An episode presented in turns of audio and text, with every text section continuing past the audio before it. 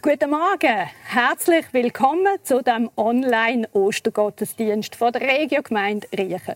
Mein Name ist Silvia Niedecker, ich bin Teil vom Gottesdienstleitungsteam. Ich bin schon lange eingeteilt für diesen Gottesdienst, aber ich habe überhaupt nicht im Angesicht der jetzigen Situation damit gerechnet, dass ich heute hier stehe. Aber der Wolfi, unser Prediger, der sieht sich eben selber auch nicht so gern auf einem Bildschirm. Das ist eine Gemeinsamkeit, die wir diese Woche gerade herausgefunden haben. Und darum hat er sich sehr wahrscheinlich gedacht, er möchte sein Leid ein mit mir teilen und hat mir kurzerhand eine Kamerafrau ins Haus geschickt. Ja, es ist so. Die Ostern ist für uns alle ein anders, als wir uns das vorgestellt haben. Ich bin auf jeden Fall überzeugt, dass Jesus Haupt der Gemeinde uns wird in dem Gottesdienst begleiten und seine Gegenwart uns schenken, egal wo wir und wie wir den Gottesdienst feiern, auch wenn wir jetzt im Moment nicht die Gelegenheit haben, uns in den Räumlichkeiten der Gemeinde zu treffen. Fakt ist, die Ostern ist anders wie andere Jahre. Sie findet nicht im gewohnten Art, in der gewohnten Art und Weise statt. Wir müssen ein bisschen umdenken. Es hat damit angefangen, dass wir für die Ostereinkäufe haben müssen anstehen. Familienfeiern sind abgesagt, Ausflüge sollten wir auch nicht unternehmen. Alle vier Evangelisten berichten uns davon, dass Jesus auf einem Esel für das Passafest in Jerusalem eingeritten ist. Auch diese Episode ist überhaupt nicht so gesehen, wie die Menschen zur Zeit von Jesus sich den Einzug von einem König, von einem Herrscher, von einem Retter vorgestellt haben. Ein Mann auf einem Esel, da fehlt doch wirklich jedes Zeichen von Macht, von Ansehen und von Stolz. Aber Jesus ist es eben überhaupt nicht darum gegangen, um sein Ansehen oder um Gewalt über Menschen auszuüben, sondern es ist ihm darum gegangen, die ihm verliehene Macht für uns Menschen einzusetzen. Und das ist so weit gegangen, dass er sein eigenes Leben für uns geopfert hat, damit uns ewiges Leben geschenkt ist. Eben auch hier ganz anders, ganz anders, wie Menschen sich etwas vorgestellt haben. In diesem Sinn möchte ich uns einfach alle einladen, offen sein für das, was für uns im Moment neu ist, ungewohnt ist, was uns herausfordert oder was unseren Vorstellungen zuwiderläuft. Und einfach ein bisschen so sein wie Jesus und mehr von uns selber wegschauen und auf den Nächsten schauen. Jetzt möchten wir in eine Zeit vom Worship einsteigen. Ich bin mega dankbar dafür, dass das auch in diesem Setting so möglich ist. Singt doch einfach so laut mit, dass es eure Nachbarn auch hören. Wenn ihr vielleicht noch am Zwagenessen sind, dann schluckt noch den letzten Biss ab. Oder genießt die Zeit auch einfach ganz ruhig mit und vorgeht. Die Liedtexte die sind eingeblendet und nachher folgt die Predigt von Wolfi. Ich wünsche euch viel Spaß. Bis später.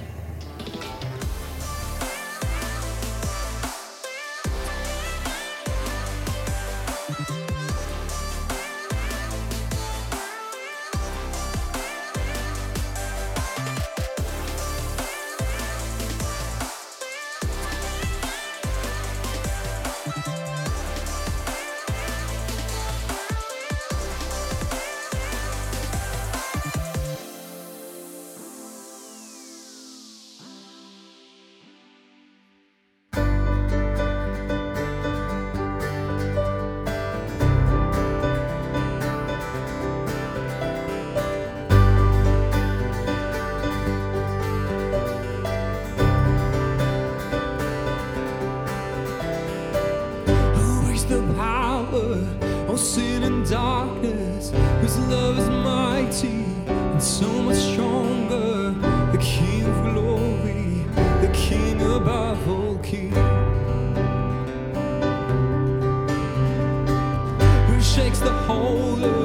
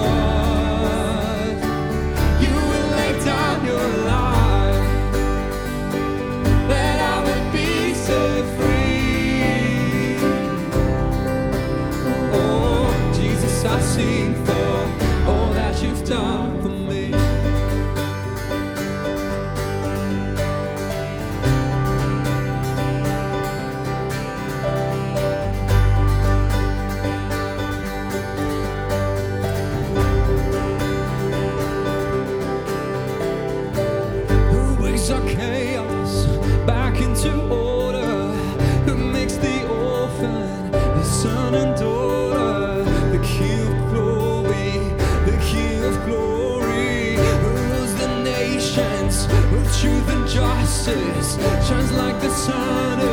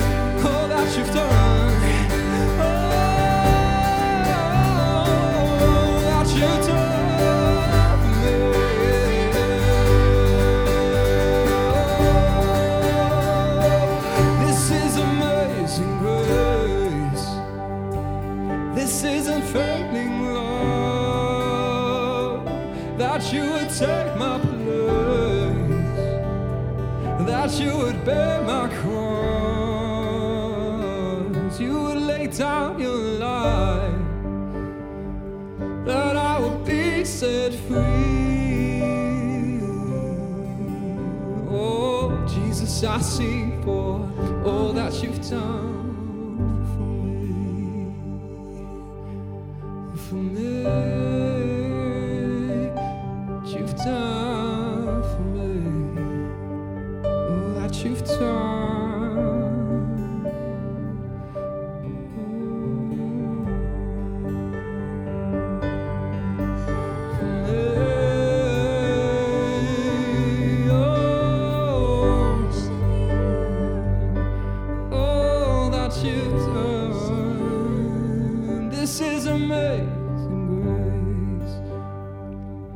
is unfading love. That you would take my place, that you would bear my cross, you would lay down your life, that I would be set free. Oh, Jesus, I see.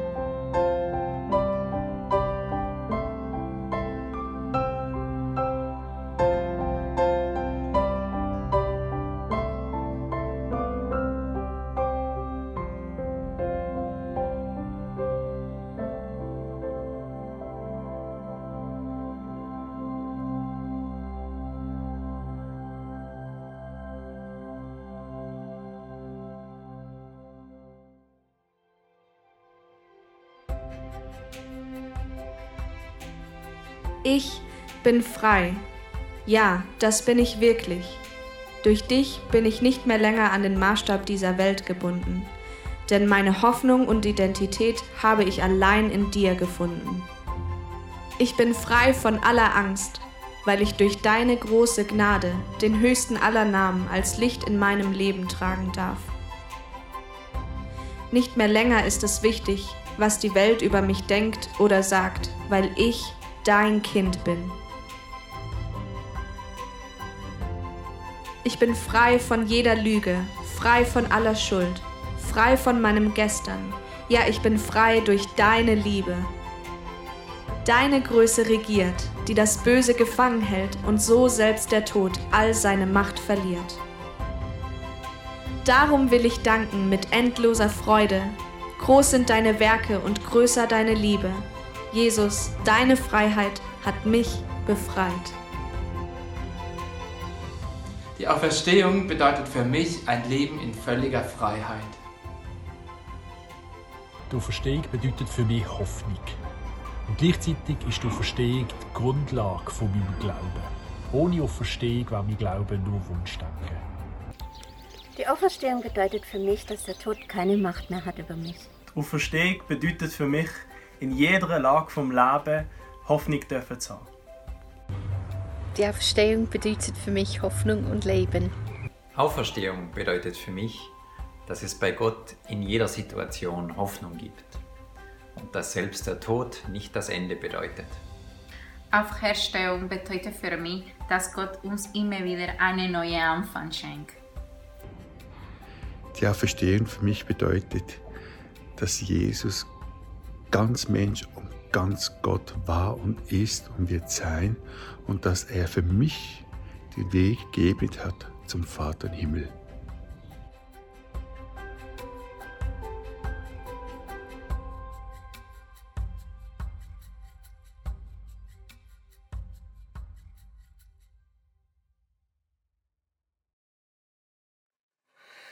Als Kind habe ich Ostern immer geliebt. Das war für mich das absolute Highlight des Jahres, wie wahrscheinlich für die meisten Kids.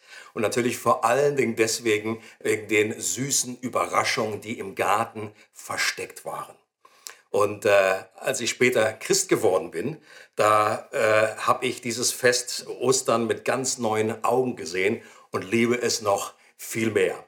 Äh, ich staune über dieses Wunder, was äh, vor 2000 Jahren stattgefunden hat und wie viele Auswirkungen dieses Wunder noch heute, bis heute hat äh, in unzähligen Menschenleben. Und ich habe auch vor ungefähr 32 Jahren erlebt, wie mein eigenes Leben radikal verändert wurde und wie auf den Kopf gestellt wurde im besten Sinne.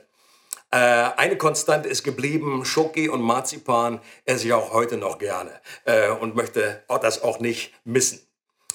Wer hätte noch vor einigen Wochen geahnt, dass wir Ostern 2020, und zwar weltweit, auf eine so ungewöhnliche Art und Weise feiern werden?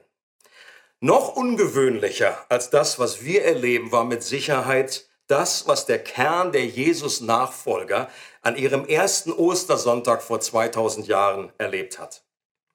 Die elf verbliebenen Jünger und einige Frauen waren an einem Ort versammelt und waren auch in einer Art Lockdown, so wie wir das jetzt erleben. Die hatten aus Angst, äh, entdeckt und geschnappt zu werden, alle Türen verriegelt und gingen auch nur raus, wenn es unbedingt nötig war. Aber im Verlauf des Tages öffnete sich dann einige Male die Tür und wer da alles kam und wer, was sich da genau abspielte, das wollen wir uns jetzt mal etwas genauer anschauen.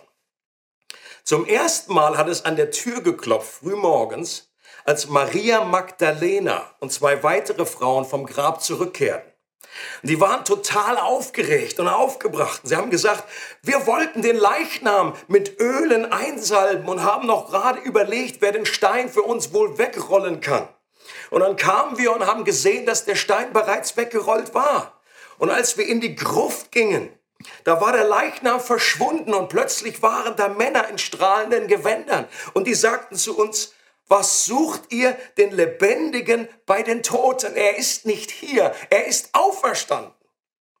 Und dann haben sie uns daran erinnert, dass Jesus selber vorhergesagt hat, dass er nach drei Tagen auferstehen wird. Nun, was die Jünger an der Stelle ja hätten sagen können, war, Mensch, Danke für diese Erinnerung. Natürlich, drei Tage, das ist ja genau heute Sonntag, ist der dritte Tag. Mensch, gut, äh, warum haben wir nicht daran gedacht? Haben sie aber nicht. Was sie gesagt haben, waren, es steht in Lukas 24, sie hielten das alles für leeres Gerede, für Geschwätz und sie glaubten ihnen nicht.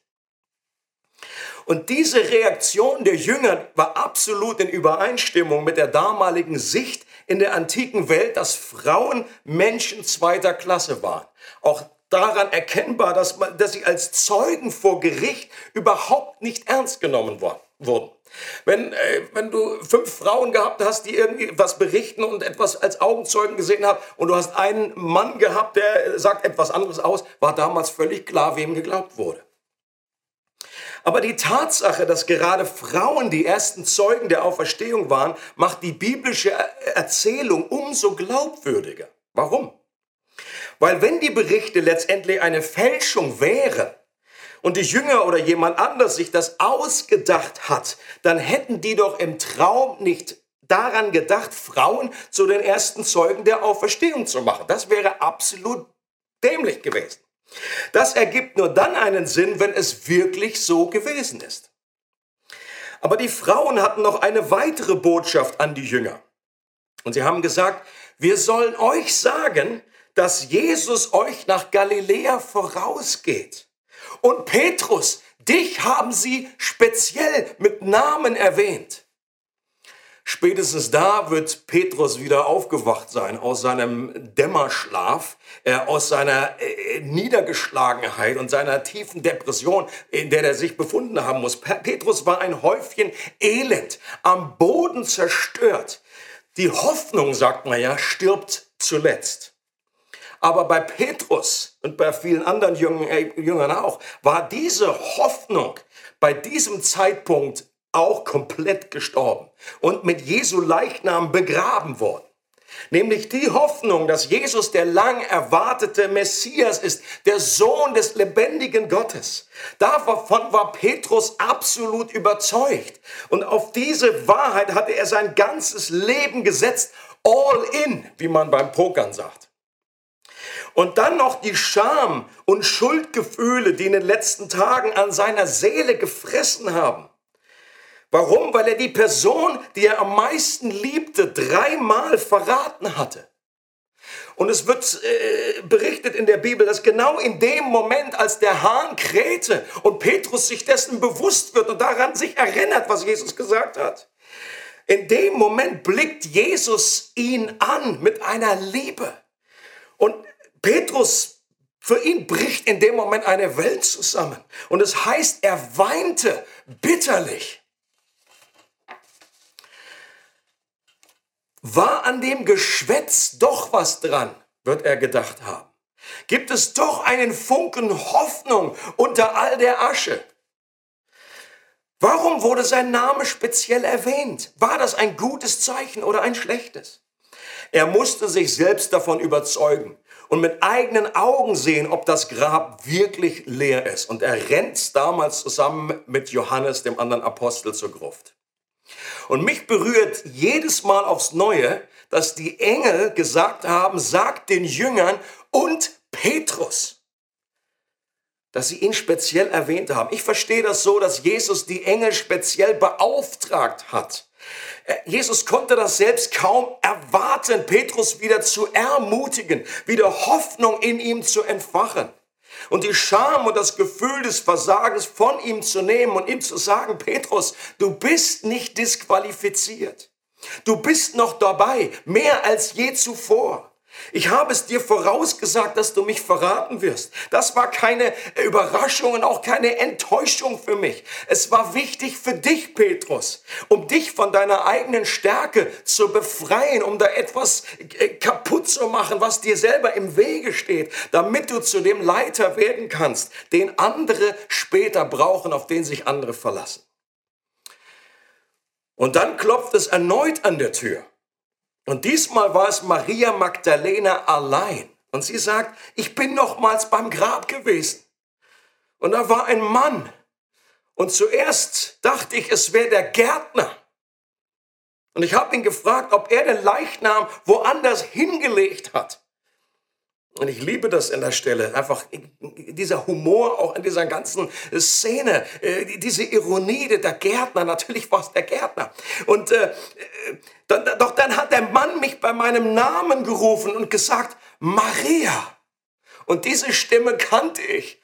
Diese Stimme liebte ich, diese Stimme habe ich die letzten Jahre gehört und ich wusste in dem Moment, dass es der Herr ist. Ich habe ihn tatsächlich gesehen, er lebt. Aber es steht, sie glaubten ihr nicht. Das ist gewaltig.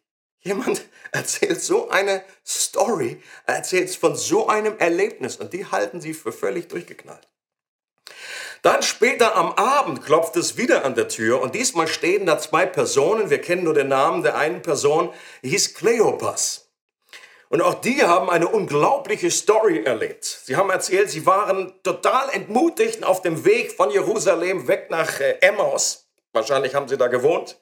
Und plötzlich gesellt sich noch ein anderer Reisender dazu und fragt uns, Worüber unterhaltet ihr euch? Und äh, Kleopas äh, hat wahrscheinlich gesagt, ich, ich, ich konnte die Frage schon nicht fassen und dachte, ja, hat der, dieser Kerl die letzten drei Tage irgendwie im Tiefschlaf verbracht? Hat der alles verpennt? Und er sagt, natürlich äh, unterhalten wir uns über das, was hier die letzten Tage passiert ist. Bist du der Einzige, der das nicht mitbekommen hat? Und dann fragt die Person uns, ja, aber was denn? Erzählt doch mal. Und wir sagen das von Jesus aus Nazareth, der ein Prophet war, mächtig in Wort und Tat. Und unsere Obersten haben ihn zum Tod verurteilt und kreuzigen lassen. Und wir hatten gehofft, dass er der verheißene Erlöser sein werde, dass er der Messias ist. Aber dieser Traum ist zerplatzt wie eine Seifenblase. Wir sind einer Vater Morgana hinterhergelaufen. Und dann haben uns noch einige Frauen mit irgendwie so einem Geschwätz von einem leeren Grab irgendwie verwirrt. Und plötzlich sagt der Mann zu uns, oh ihr unverständigen Leute, wie schwer fällt es euch, all das zu glauben, was die Propheten gesagt haben. Musste denn der Messias nicht das alles erleiden, um zu seiner Herrlichkeit zu gelangen? Und dann ging er mit uns durch das ganze Alte Testament und erklärte uns, welche Stellen sich alle auf Jesus beziehen. Und als wir in Emmaus ankamen, haben wir ihn eingeladen, zu bleiben und zu essen mit uns. Und in dem Moment, wo er das Brot nahm und gebrochen hat, ist es uns wie Schuppen von den Augen gefallen. Und wir haben erkannt, dass es der Herr ist. Und gerade in dem Moment war er auch schon verschwunden. Und wir haben noch zueinander gesagt, wie unser Herz bewegt war, wie es gebrannt hat in uns, als er mit uns geredet und uns die Schrift ausgelegt hat. Und wir sind dann sofort wieder umgekehrt. Und so schnell sind wir noch nie in unserem Leben elf Kilometer gelaufen. Und dann steht es steht aber, auch denen glaubten sie nicht. Es ist gewaltig.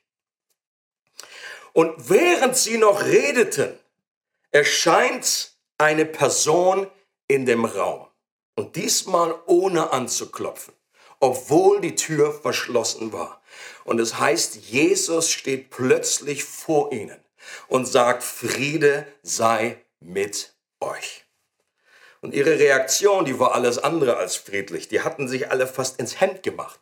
Sie hatten Angst und dachten, es sei ein Geist. Und Jesus sagt zu ihnen, warum seid ihr so erschrocken? Und wie kommt es, dass solche Zweifel in euren Herzen aufsteigen? Schaut euch meine Hände und meine Füße an. Ich bin es wirklich. Berührt mich und überzeugt euch selbst. Ein Geist hat doch nicht Fleisch und Knochen, wie ihr sie an mir seht. Und er zeigt ihnen seine Hände und seine Füße. Und da sie es vor Freude immer noch nicht glauben konnten und vor Staunen kein Wort herausbrachten, fragte er sie, habt ihr etwas zu essen hier? Und sie gaben ihm ein Stück gebratenen Fisch und er nahm es und aß vor ihren Augen.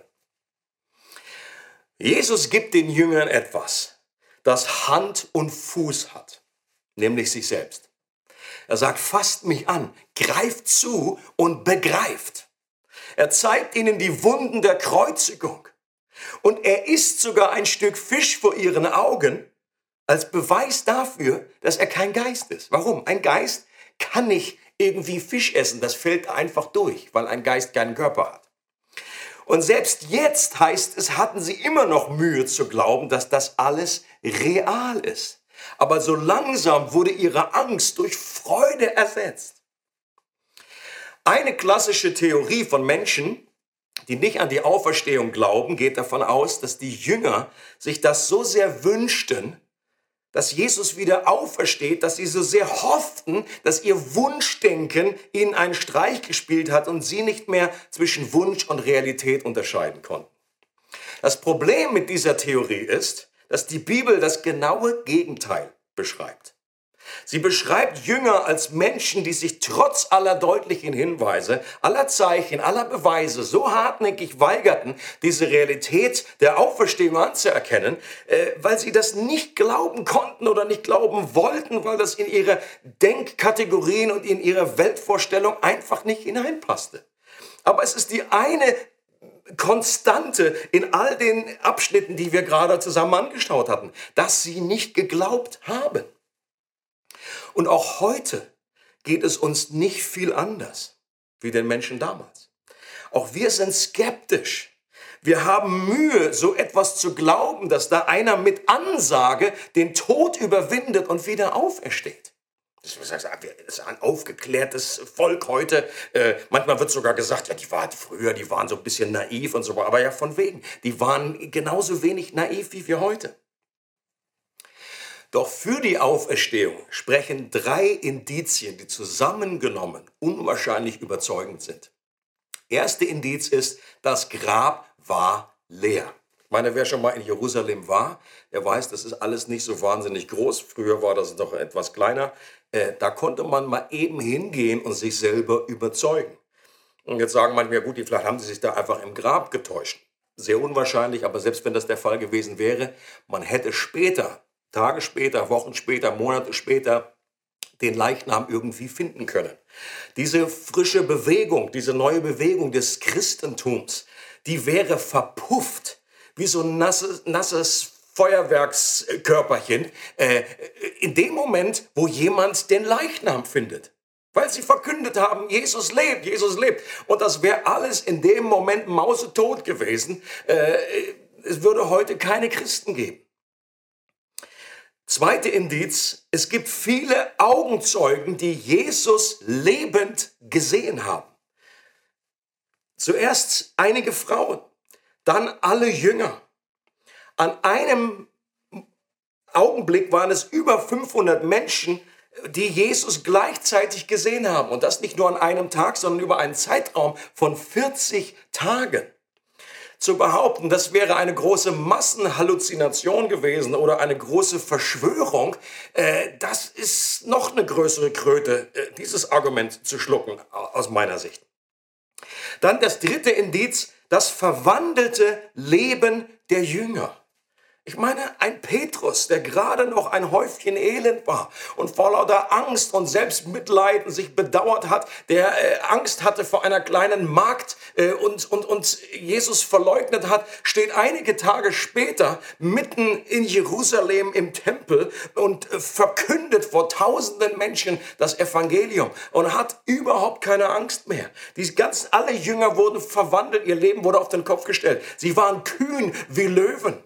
Die meisten der elf Jünger haben ihr Leben dafür am Schluss gegeben, für diese Tatsache, dass Jesus wirklich lebt. Ich meine, wer äh, äh, stirbt für eine Lüge?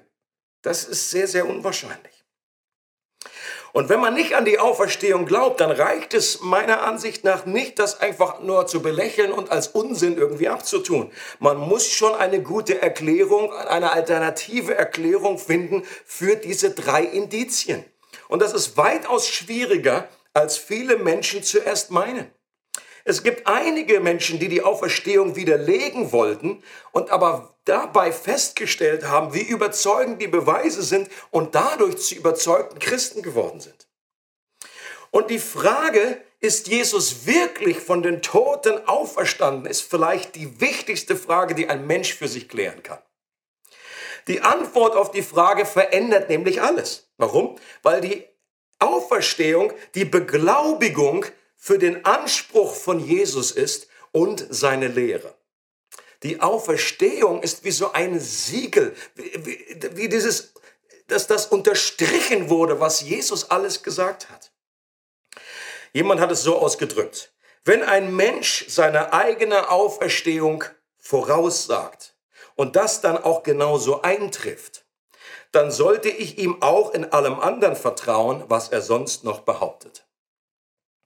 Und Jesus hat zum Beispiel behauptet, Gott selbst zu sein, den Schöpfer. Er hat behauptet, in menschlicher Gestalt auf die Erde gekommen zu sein, um uns auf Augenhöhe zu begegnen und um uns zu offenbaren, wie Gott wirklich ist, damit wir nicht an irgendwelche Zerrbilder und Karikaturen von über Gott glauben. Er hat behauptet, durch sein stellvertretendes Sterben die Trennung zwischen Gott und Mensch zu überwinden und uns somit wieder den Zugang zu der Beziehung zu Gott zu eröffnen.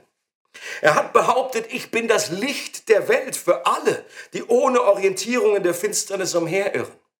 Er, er, hat gesagt, ich bin das Brot des Lebens und kann euren tiefsten Hunger nach Sinn und Bedeutung dauerhaft stillen, was nichts anderes hinbekommt. Er hat gesagt, ich bin der Weg zum Vater. Ich bin die Wahrheit über den Vater und das Leben, das in der Beziehung zum Vater besteht. Und so wie Jesus damals Menschen begegnet ist, so begegnet er Menschen heute auch noch auf der ganzen Welt. Er ruft sie liebevoll bei ihrem Namen, wie bei Maria. Er ist denen nahe, die zerbrochenen Herzen sind, wie Petrus. Und er möchte auch unsere Scham und unsere Schuld von uns nehmen. Er geht denen nach, deren Träume zerplatzt sind und die sich enttäuscht von ihrem Jerusalem entfernt haben, damit sie wieder zurückkommen können zu dem, was Gott eigentlich mit ihrem Leben vorhat. Jesus ist auch heute noch dabei, Menschen durch die Bibel zu offenbaren, dass er selbst der rote Faden des gesamten Buches ist. Und er gibt denen, die das brauchen, Beweise, die Hand und Fuß haben, um ihre Zweifel zu überwinden. Und gleichzeitig beglückwünscht er diejenigen, die glauben, ohne etwas mit den äußeren Augen zu sehen, weil die Augen des Herzens genug sehen und eine echte Gewissheit geben. Und Jesus ist derjenige, der Frieden ins Chaos bringt der unsere Ängste in Freude und Hoffnung verwandeln kann. Und gerade das ist in stürmischen Zeiten, wie wir sie im Moment eben auch erleben, Gold wert. Und Jesus sehnt sich danach, das Leben mit uns gemeinsam zu gestalten. Wenn wir unser Leben mit einem Auto vergleichen, dann gibt es da unterschiedliche Beziehungsebenen. Bei einigen Menschen ist Jesus im Kofferraum, ja, so wie der erste Hilfekasten, und der nur im Krisenfall rausgeholt wird. Bei anderen sitzt Jesus auf der Rückbank und wird ab und zu mal um Rat äh, und Unterstützung gefragt. Jemand hat gesagt, während einer Mathematikarbeit betet sogar der Atheist. Bei anderen sitzt Jesus vorne als Beifahrer und die haben schon eine recht intensive äh, Gemeinschaft, aber sie selbst sitzen immer noch am Steuer. Wir selbst entscheiden, wo es lang geht. Das Leben als Christ wird erst in dem Moment spannend und erfüllend, wenn wir Jesus das Steuer unseres Lebens überlassen, weil wir darauf vertrauen, dass er viel besser weiß, wo die Reise hingeht und welches der beste Weg dahin ist, weil wir glauben, dass er für uns ist und das Beste für unser Leben im Sinn hat. Ich möchte gern mit einem gemeinsamen Gebet diese Predigt beenden. Das Gebet wird jetzt eingeblendet damit ihr das mal durchlesen könnt, um dann auch ganz bewusst beten zu können.